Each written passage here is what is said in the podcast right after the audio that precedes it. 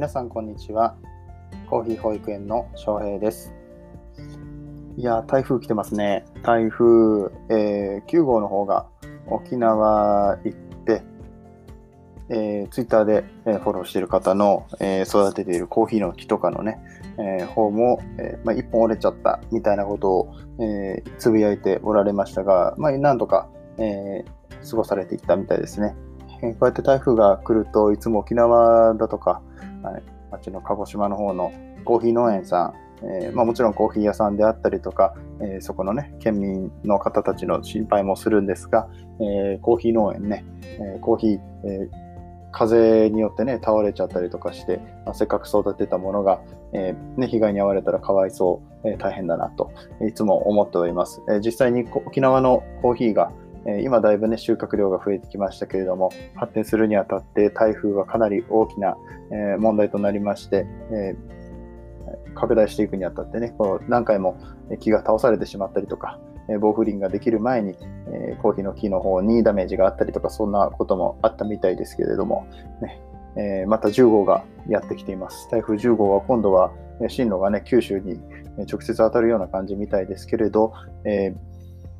そうですね、えーと、沖縄の方に進路がまだ変わる可能性もありますし、まあ、どちらにせよ、えー、そういった、えー、特に農家をやっておられる方たちには、えー、甚大な被害が及ばないように祈っております。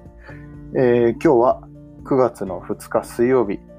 現在、え10時ちょっと前ぐらいですね、え昨日は更新できませんでしたね。うん、あちょっと出かけておりました。出かけて帰ってきていろいろやろうと思ったんですけど、結局、うん、子供の世話とかでね、泣いたりとかなんだりとかあったりとかで予定通りに行かないというのが、まあ、こう、育児でございます。ね、そんなこんなでですね、えー、今日は何の話をしたいかというと、えー、皆さん、ギシルってご存知ですか？ギシルとか、もしくはキシルって言ったりとかしますけれども、すいません。えっとね、イエメンのコーヒー、うん、もしくはあのターキッシュコーヒーとか、えー、あ、ごめんなさい、えっ、ー、と、ターキッシュコーヒーっていうのは、えっ、ー、と、イブリックっていう、まあ、ちっちゃい鍋みたいなやつで煮出したコーヒーのこと。を、えー、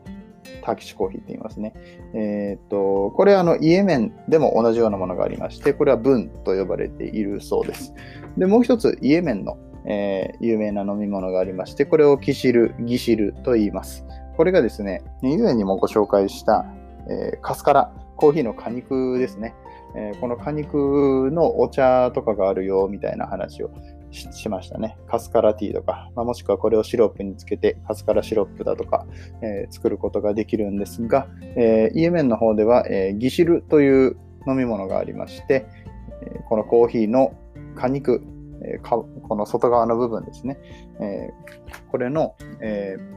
これを煮出して、え煮出すんですけれども、えー、ジンジャーとか、え、あとはカルダモン、クローブ、えー、なシナモンとか、えそういうものを入れて、え煮出す、うん、いわゆるそのハーブティー的な飲み方をする飲み物があるんですね。うん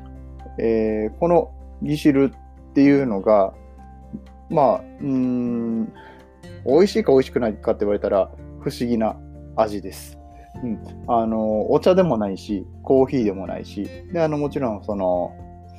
コーヒーの果肉を使ってますので酸味が結構強くて、えー、で、あのスパイスとかが入ってるので、うん、まあだから作り方としてはチャイに結構近いんですね。チャイの、えー、お茶ではなくてカスカラを使うバージョン。コーヒーバージョンでもないんですよ。そのシナモン、シナモンコーヒーとかね、えっ、と、そういうインフュージョン系のコーヒーだったりとかいろいろあったりとかするんですけれど、うん、ギシルはね、またちょっと違う感じで、えー、あの、これみんな知ってるかなと思って紹介してみました。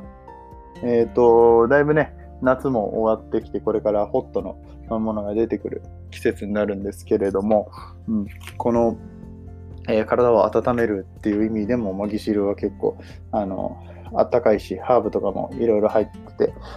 うん、いいんじゃないかなと思います。うん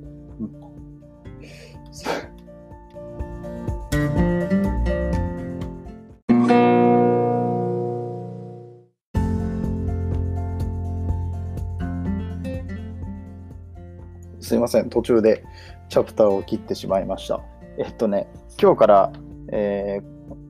パソコンで収録しております。で僕はあの収録にアンカーという、アプリを使ってるんですけれども、えー、今までずっと携帯で撮ってって、えー、初めてパソコンでやってるので、ちょっと聞こえ方が違ったりとかしているかもしれません。なんかさっき一瞬言いよどんでしまったので、えっ、ー、と、携帯の方だと一時停止ができるんですね。一時停止して、えー、再生し、えー、開始し、もう一回開始したところから撮り始めるができるんですけど、えー、こっちで、え、ストップレコーディングっていうボタンを押したら、え、止まってしまいまして、えー、なので前回のと切れてしまいます。それで、ごめんなさい。何が言いたかったかっていうと、そのギシルってご存知ですかっていうのはもちろんお伝えしたかったんですが、え、それと同時に、えー、このコーヒーの果肉ね、まあ、あのカスカラの時にもちょっと話したと思うんですけど、あのコーヒーって捨てるところがないんですよね。えーまあ、このコーヒーの実を乾燥させてお茶にしたりとかシロップにしたりもできますし、えー、っとあとはコーヒーの葉っぱ、えー、この葉っぱも、えー、現地でも、えー、お茶乾燥させてお茶にして飲まれていたり、えー、これはあの沖縄でも僕も飲ませてもらったんですけれどもあの変な癖もなくて、飲みやすいお茶っていう感じでしたね。そういうものもありますし、あとはコーヒーの花ですね。花も実は花茶っていうのがありまして、えー、ジャスミンみたいな味がするみたいです。僕はちょっと飲んだことないんですけど、うん、これも美味しいみたいですね。うん、そうやってあの何でも、えー、捨てることなく使うことができますし、えー、最近ではコーヒーの木の加工品であったりだとか、まあ、間引きの時にね、木を切ったりとかするので、そういうものだったりとか、うんと、あと、ハスクって言って、このコーヒーの果肉と種の間にある、えー、皮ですね。この皮は、あの、前まではもう産業廃棄物だったんですけれども、最近はこれを使った、えー、コップとかタンブラーっていうものが、えー、作られていたりとか、いろいろあるわけですよ。でさらに言うと、コーヒーのカスうん、とかは、まあ、肥料にすることができたりとか、あとイギリスの方であの燃料として、えー、使っているところがあったりだとか、まあ、本当にあの余すことなく使うことができている、非常にエコであるというような、えー、ことも言いたかったんですよ。なんか、同じ話にする、同じこのエピソードの中に加えるのも、なんか違うかもしれないんですけど、ちょっとなんか、そ、そこのところをね、ブログにちょっと今書いてるところなので、よろしければぜひご覧になってみてください。うん、で、かつ美味しいっていうのがね、ここポイントだと思いますね。ギシルにせよ、カスカラにせよ、えー、コーヒーの花のお茶にせよ、えー、美味しいんです。うん。あの、美味しくなかったらね、なんか無理してる感じが出てしまいますけれども、うん。まあ、普通に美味しいんでね、あの嗜好品として楽しめる上に、えー、しかもエコであると。エコであるというのはサスティナブルであること、そしてエシカルであること、えーね、こういったことがあの今後、まあ、地球全体がですね、え、そういった方向で、え、やっていきたいと。人類が、えー、いろいろと働いているわけですから、まあ、大企業さんだったりとかもね、もうとにかくエシックスを、エシックスをどうこうとか、えっと、サスティナビリティが、SDGs がとかいう話は聞かれて、まあ、なんか難しいなみたいな思うこともあるかもしれないんですけれども、うん、あのそういう無駄のないものっていうものはね、えー、今後も、コーヒーの一つの強みとして、えー、皆さんに認知していってほしいなと、